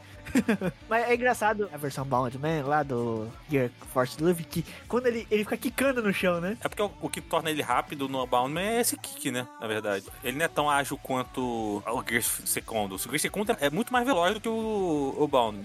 Mas quando a gente vê o, o do Flamengo ser arremessado, é muito gostoso de ver o do Flamengo ser arremessado. Ele fala, mano, o que que aconteceu? Nem ele se ligou o que aconteceu. Ele vai parar na cidade, no meio da população inteira, todo mundo falando, caraca, como que o do Flamengo veio parar aqui, voando? Aí todo mundo vê o Luffy ali também voando, depois pra cima do do Flamengo na cidade. É um momento muito icônico, né? Eu gostei bastante da luta do Luffy contra o do Flamengo. Não teve aquele momento que você fala, ai meu Deus, tá ligado? Lá vem o protagonista. Não, não teve, foi, foi, foi bacana. Diferente da luta com o Lute, inclusive, né? Que teve. Exato. E depois que o do Flamengo sofre esse primeiro ataque do Gear Force do, do Luffy, o do Flamengo, ele começa a regenerar os órgãos dele através dos- do poder dele dos fios, né? Ele usa os fios pra curar o... Como se fosse, tipo, re- como se fosse uma costura, né? Regenerar os órgãos dele. Refazer os órgãos, através dos fios. Aí a gente vê que o do Flamengo, ele era, o- acho que é o primeiro personagem, que o vilão que é, luta contra o Luffy, que ele já tinha a fruta despertada, né? O do Flamengo já tinha a fruta dele despertada dos fios. Ué, teve um outro também, né? Que tinha também, né? Tinha? Tem um tal de Crocodile. Ah, aquilo já tava despertado? Tem, ele faz os mesmos efeitos de, de despertado e ele é o primeiro cara que fala de como me despertado. Ah, verdade, né?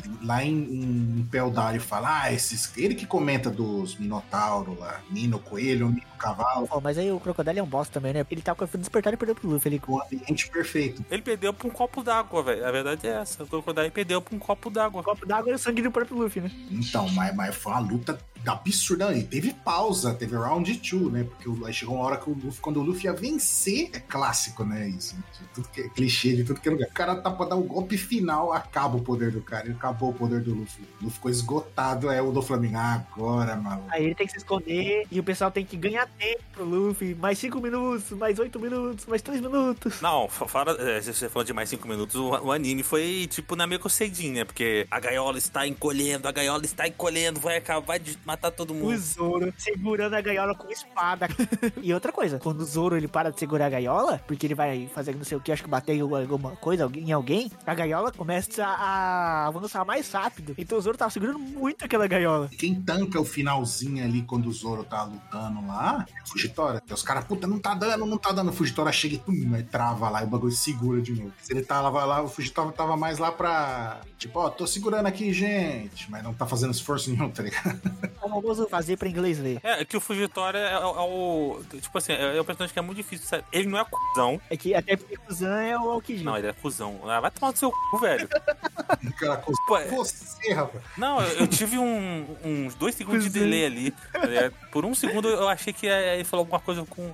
Achou Mano, que tá falando sério. Tipo assim, cara, é, é- é assim que vocês me veem quando eu faço aquelas piadas merda? É, O cara muda a vida dele pra sempre, velho. Mas o, o, o Fugitória realmente. É que, na real, eu não sei se foi com, com o Zoro que ele encontra logo no começo do arco lá, É, com o Zoro, com o Zoro. que aí ele percebe que tem uma parada diferente. Porque o, o, o Fugitória tem esse, essa coisa que ele não vê o pirata tão mal assim, tá ligado? Ele não enxerga tanta maldade. Porque ele vai lá falar várias vezes com o do Flamengo, o pau já tá torando e ele vai falar com o do Flamengo. Fala, não, peraí, será que esse cara tá falando verdade? Não tá? Aí ele fica, fica, fica. É quando ele vê a personalidade de verdade do Flamengo. Vê, não, escuta. Isso, ele sente. ele vê. Ele vê o coração dele. Igual você vê a Atena quando ele tá cego lá, então. Ver. Ele sente que o, que o do Flamengo é o filho da puta do caralho e fala, mano, tem que acabar o Shichibukai. Tanto que é aí que ele comenta, né? Tem que acabar o Shichibukai. Que tem a conversa lá do Reverie, né? Mais pra frente. Mas aí que a gente tava falando do Luffy contra o do Flamengo, eu gostei muito da forma que o do Flamengo é finalizado ali. Porque é um soco muito poderoso do Luffy contra. É que tava um monte de fio e parecia umas asas, umas garras atrás das costas dele, né? O do Flamengo. Eu gostei muito do, da forma que o Oda trabalhou o poder do. do, do, do Flamengo. O Oda caprichou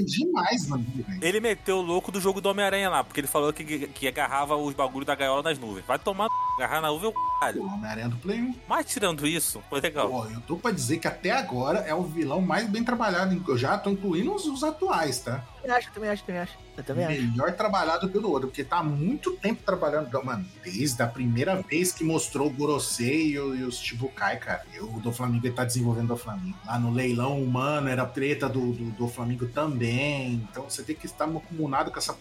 Já "Mó era. Até por isso que eu achei que a- o do Flamengo foi queimado muito cedo, tá ligado? O espectro geral do que é One Piece, eu acho que ele foi queimado muito cedo porque ele tava envolvido em tanta coisa. Mas ele do Flamengo precisava cair ali. Ele é, ele é uma escadinha pra algo maior. Não falei escada e Luffy na mesma frase.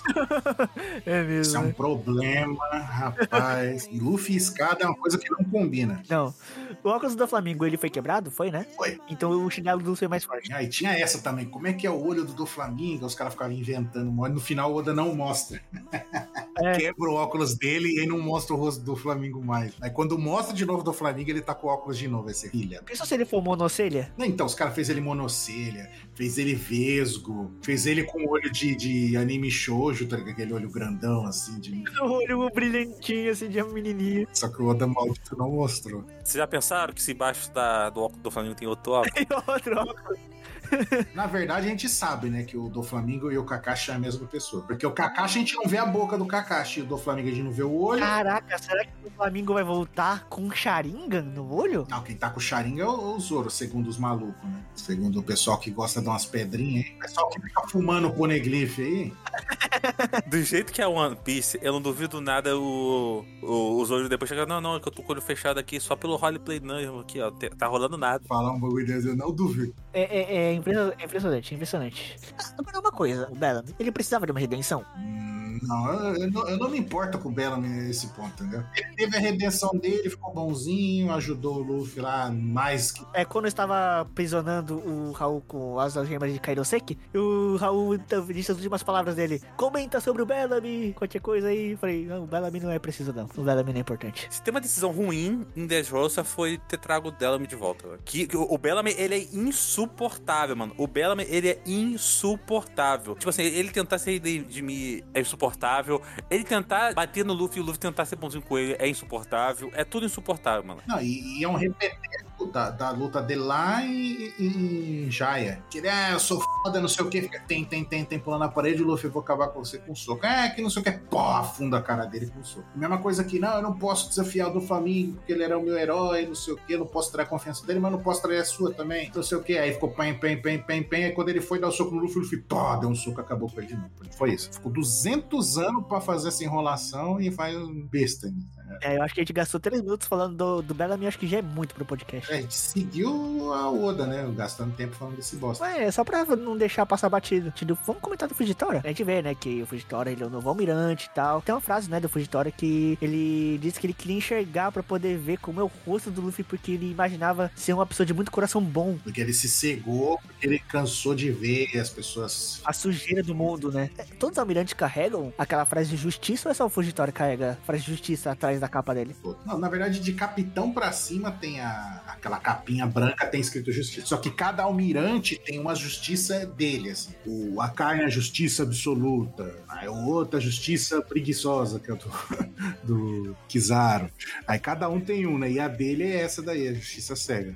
Temos aqui então, né, o começo do desfecho da Arco de Dressrosa. E o começo do desfecho tem aqui o todo mundo que, que lutou junto, né, nessa batalha contra o do Flamengo. Toda essa união de pessoas aí. E pessoas, frotas aí, todo mundo que tava sendo enganado, todo mundo que tinha sido transformado em boneco e voltaram aí.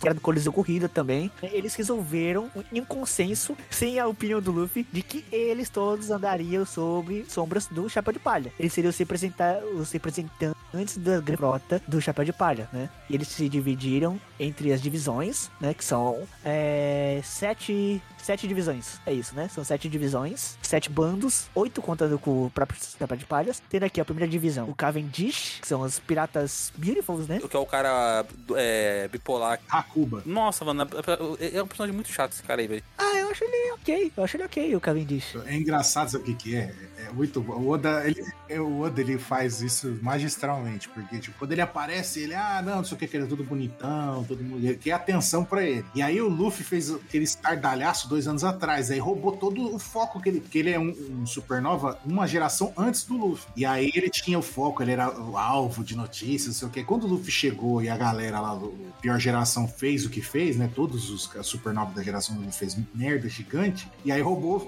os holofotes dele. Ficou puto, ele quer matar todo mundo. Aí ele acha o Luffy. Aí vai indo, vai indo, vai indo. Aí na mente maluca dele, perturbada, quando o Luffy fala, não, porque a gente é amigo, não sei o que. Aí na cabeça dele, o Luffy é fã dele. Entendeu? Ah, o Luffy é meu fã. Ah, então já que ele é meu fã, então eu vou proteger ele. Ah, então eu vou fazer parte da frota, porque o meu fã tem que proteger ele. Olha a loucura do cara, velho.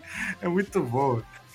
Temos aqui o primeiro representante, né, que é o da primeira divisão. Assim como temos ali, que já foi mostrado anteriormente, sobre o bando lá do... A, a grande frota do Barba Branca, que tinha, era dividido por divisões, né? O Marco era o do primeiro, o Ace é do segundo e assim diante. Temos aqui o Cavendish, capitão dos piratas Beautifuls, né? Os piratas é, bonitões, lindos, com 75 membros. Só que, tipo, tem 5.500 pessoas no- no- nessa frota. Só que, é, mas, caramba, como é, como, aí estão divididos entre essas- esses grupos, né? Essas divisões. Aí, por exemplo, tem um dos, dos gladiadores que, que entrou no bando de um, outro formou o próprio bando, entendeu? Aham. Em segundo, temos aqui o Bartolomeu, né? Que é o Barto Club, com 56 piratas. 56 é o Gomu, né? Gomu, né? É o Ah, Gomu, exatamente. E os 5.600 também, né? Que é os 5-6 também. Exatamente. E temos aqui o, o Sai, né? Que é o capitão do, do, do Rapo. Conseguiu a, a- a tripulação pra ele, recuperou o avô dele e ainda saiu casado. O cara é foda. Isso aí tá Game 5, olha só. Com totalizando mil tripulantes em seu, em seu bando. Temos aqui o quarto capitão, o quarto representante, né, perdão, que é o Ideu, dos Piratas Ideu, né, com quatro, quatro membros. É eles, que era sozinho, que é dos braços longos, né? E aí o outro cara, que é o dos pernas longas, entrou nesse grupo também. E aqueles dois idiota, bobão lá, que é um fortão e o outro baixinho, assim. é os- Ah, e o Jet lá, que é o que com a com a linguinha pra fora com a faquinha. Então, aí os dois entrou junto, aí ficou só os quatro, né? É muito bom. Uhum. Mas é incrível que a força deles é forte, né? Porque Não, eles são fortes. eles podem ser uma divisão. E temos aqui em quinto os Piratas Tontata com 200 pessoas. Tem 200 Tontatas, que é comandado pelo Capitão Léo. Hum, que é o que costurou a Robin no chão.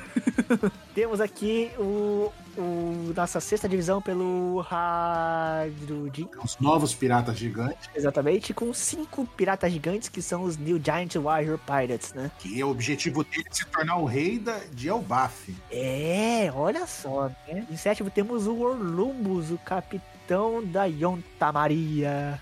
Yonta Maria. Com 4.300 tripulantes. É, ele é tipo o Cristóvão Colombo, né? Exato, ele é isso mesmo. Porque Acho que a filha dele é... É, o Cristóvão Orlumbus. É, então, mas a filha dele tem um negócio que remete diretamente ao Cristóvão Colombo. Que é a menininha lá, que aparece até na história de capa, a menininha que se veste igual ele, assim, baixinha. E é engraçado que, tipo, ela é pequenininha, ela fica, tipo, dando umas porradinhas nele e ele não faz nada. Daí juntou esses caras tudo, formaram a grande frota do Chapéu de Palha. E tem a frase lá do Luffy, eu não quero ser um comandante, eu quero ser o rei dos piratas. o Luffy é burro pra caralho. Eu não quero ser ninguém importante, eu quero ser o rei dos piratas. Aí todo mundo olha pra ele com a cara de, é sério isso? Uhum, Esse cara é muito burro. A gente vai ser, a gente realmente vai andar sobre as sombras desse cara mesmo? Ah, mas, não- mas eu quero tomar o saque. Ah, então vamos tomar o saque. Aí o Luffy, não, eu não aceito você, isso aqui. Aí, não, mas a gente vai, a gente vai brindar com o saque, pô. Aí o Zoro, ah, pera aí, é esse aqui? Então vamos tomar. Aí o Zoro, do nada, chama os caras e o cara começa a beber, o Luffy fica puto. Tá? Deixa eu tomar também. Aí o Luffy aceita, tipo, a contragosto, né? Só porque ele queria tomar o saque. Juntando os piratas do Chapéu de Palhas, totalizam que 5.650, né? Sabe o que é legal também desse ponto? Porque esse, além de ser referência ao Gomu, né? É uma referência ao que o Sop falou lá atrás. Mais uma das mentiras do Sop que se tornou realidade, né? Porque esses caras tudo falaram que é o deus do Sop, o deus do Sop. Quando eles conheceram o Sop, o Sop falava: Eu tenho mais de 5 mil homens sob o meu comando, não sei o que. Agora é verdade, tá ligado? Quando ele voltar lá pra desenrolar caminho lá na ilha. Caia. Só pode ser filho da puta que nem o pai dele, né? Fazer filho caminha lá e depois largar o moleque lá. Mas qual, qual foi o sentimento de vocês da primeira vez que vocês viram sobre isso do Luffy ter uma grande frota? Cara, eu achei isso incrível. Eu, eu achei f... mas assim, por ser uma foto do Luffy, pela toda a reação do Luffy, eu falei assim, eles não devem usar isso. Mano, sem sacanagem, isso vai ser algo usado no- na porra do último arco. Mas eu acho que é por isso que é foda, porque a gente começa a ficar pensando, a gente começa a ficar teorizando aonde que essa frota vai ser útil, como, por que que eles estão aqui, pra que que eles vão ser úteis, como eles vão aparecer, se eles vão salvar o Luffy, se o Luffy vai chamar eles pra uma luta final. Não, não, não. Eu já, eu já teoria aqui. Eu acho que não- o Luffy não vai tomar os caras. O narrador, que eu ia apontar aquela hora, que o narrador ele comenta assim: ah, e esse foi a formação da grande frota do, do Chapéu de Palha. Esse grupo vai se movimentar e a movimentação deles vai mudar o rumo da história do mundo. Mas isso não ac- vai acontecer em breve, não sei o que. E aí fica nesse gancho. Esse narrador de One Piece, ele fez o mesmo cursinho que a Robin, porque ele fala as coisas pela metade e não fala o resto que ele sabe. A Robin já sabe que a One Piece tá ali só rindo, tá, tá ali só pelo roleplay. Ela tá metendo louco, né? Ela tá metendo louco foda. No final, ela já leu todo aqueles road poneglyph ali, ela já sabe, mas não tá contando nada.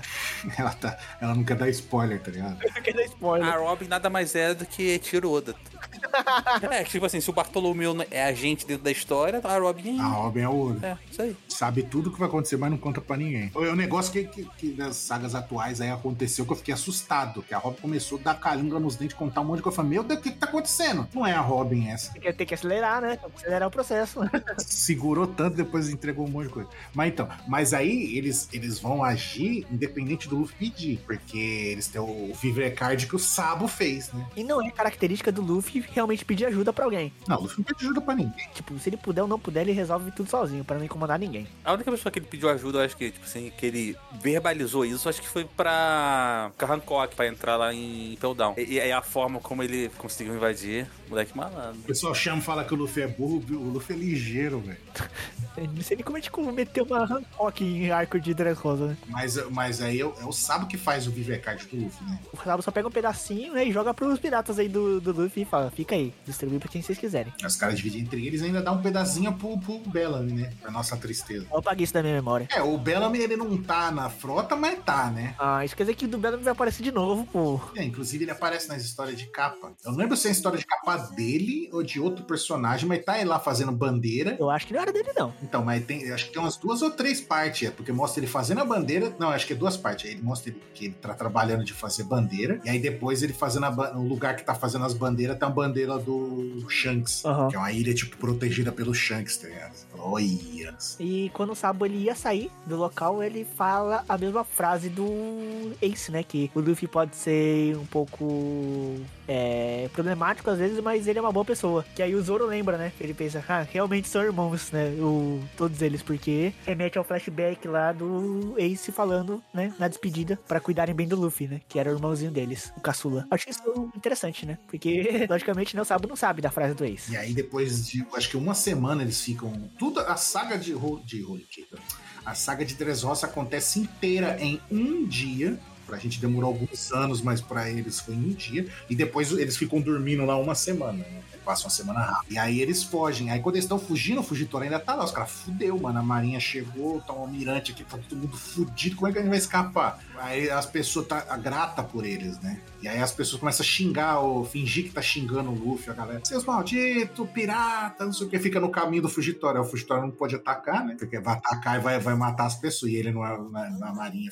puta, da marinha que é como deveria ser, né? Proteger as pessoas. Aí só que ele fala: pera, mas essas pessoas estão falando isso, mas eu não tô sentindo raiva nelas. Tô sentindo felicidade. E aí a gente tá, tipo, tudo preto, assim, a gente não tá vendo o rosto das pessoas. Aí quando mostra o rosto das pessoas, tá todo mundo feliz, assim, tipo, ah, a gente vai te pegar, chapéu de palha, todo mundo mentindo. Sai daqui, chapa de palha, você é um merda, não sei o que, mas todo mundo tá sorrindo, tipo, feliz, né? É, aí você fala, olha, as pessoas estão indo pra proteger o Luffy escapar do. Eles tornam refém do chapéu de palha por querer pra o Fujitora não atacar. E assim o Fujitora percebe. Aí é a hora que ele fala a frase, você fala, Eu não queria ter cegado os meus olhos para poder ver como é o seu rosto, né? O rosto do Luffy, é o rosto da bondade em pessoa. E aí eles fazem lá o brinde com o saque e partem rumo a cada um pro seu lado. E o Luffy, a bordo do Barto Club, partem rumo a Zou, onde tá o Sanji e os demais. Sim, aonde continuaremos em um outro podcast. Ou não, né? Só se a gente devolver o MDA. Né? A gente se encontra num próximo anime.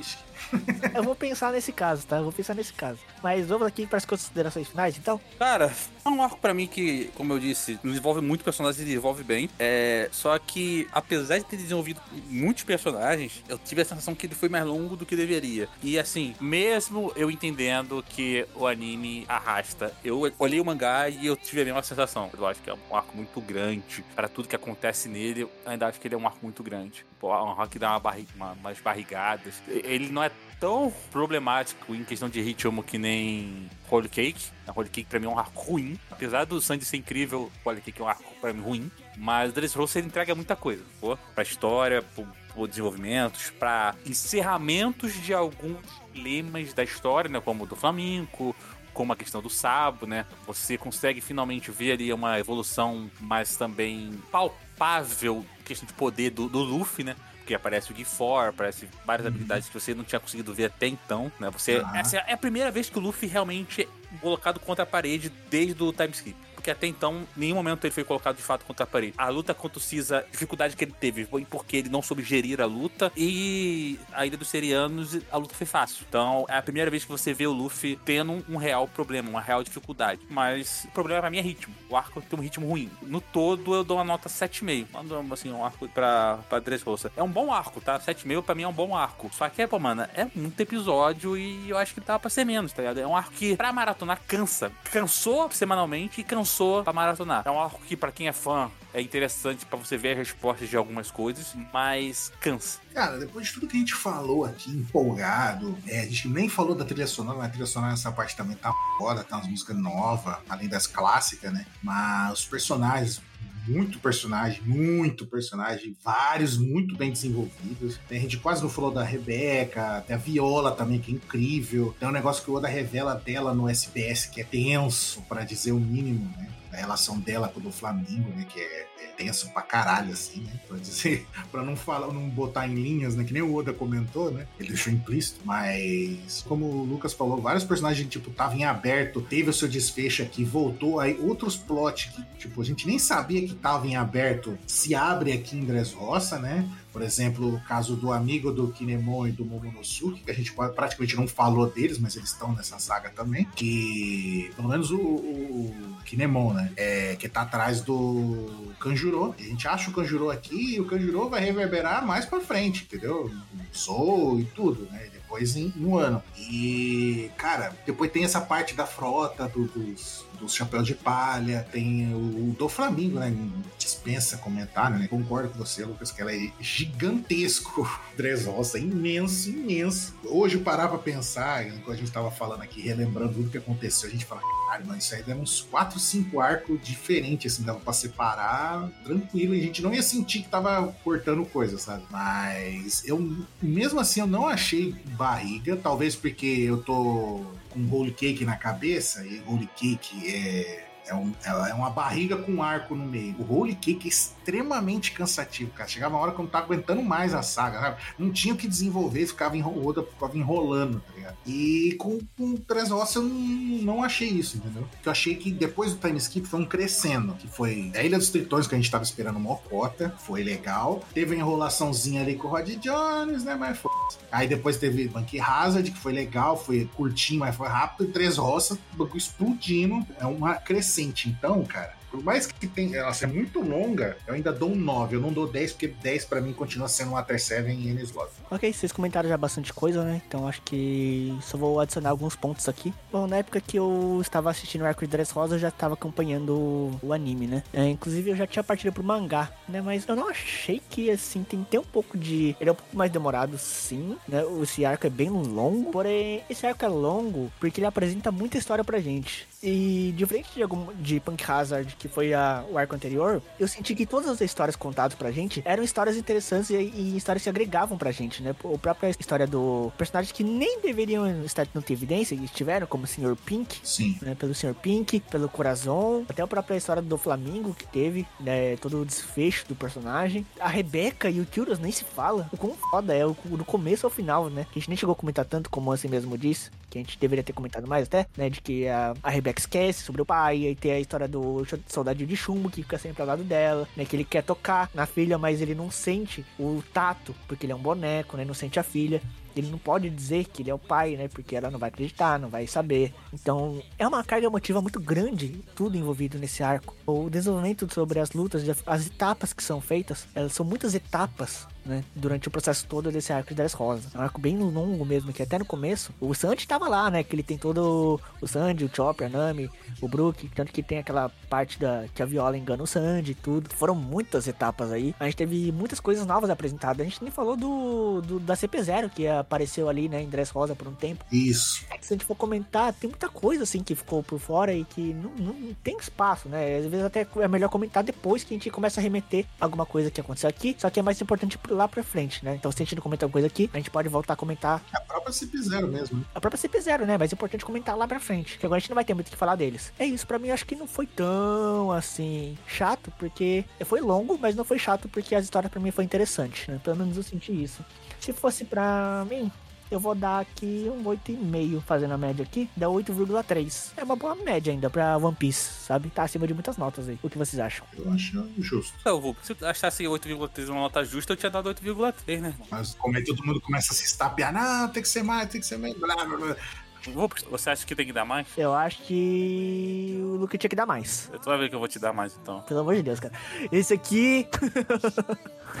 Vamos então terminar nosso podcast de One Piece, né? Sempre agradecendo os apoiadores: Bruno Rezende, Carlos Petroni, Guilherme Lores, Henri Yamaguchi, Marcos Paulo. E mande também aquele comentário na nossa aba lá do Spotify, que temos ali a nossa aba interativa, né? Muito mais fácil hoje em dia para você ir lá deixar sua nota pro episódio. Temos aqui a enquete, que sempre deixamos ali no, no Spotify para você votar a sua notinha pra gente saber como estão os seus feedbacks, né? Tanto pro episódio quanto pro anime. Você pode mandar também um e-mail através do contato, que é o podcast arroba mundodosanimes.com. Não, não, não, não. Mundo dos animes. Mundo dos animes, né? Na verdade é animistic, gente. Ah, mas é que aí, né, eu como retomei o, o Animist agora, a gente não deu tempo ainda de mudar o e-mail. Então vocês mandem aí. Ah, tá. Então manda pro MDA mesmo. Isso, manda pro e-mail do podcast arroba mundodosanimes.com tá certo? Agradecendo aqui a participação dos meus amigos podcaster que fizeram esse podcast acontecer. E nós vamos ficando por aqui até a próxima semana de Animescast. Tchau!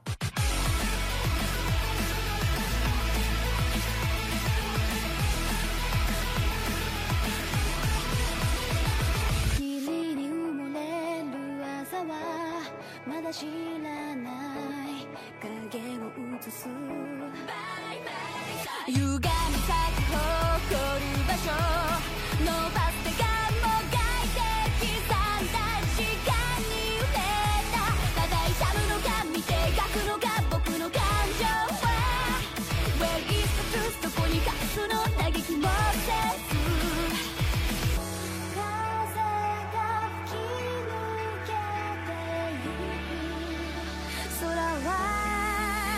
かけろきれ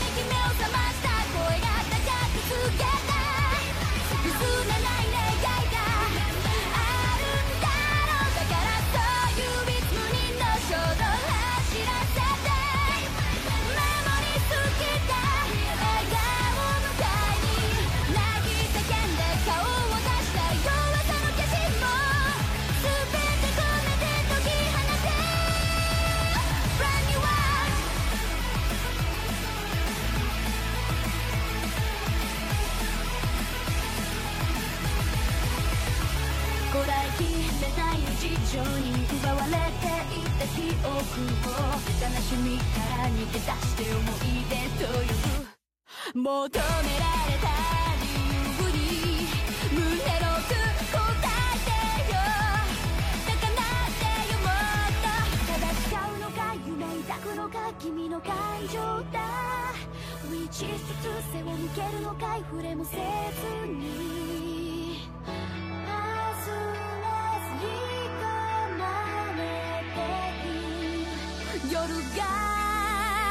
超えろきらめきぶつけ合って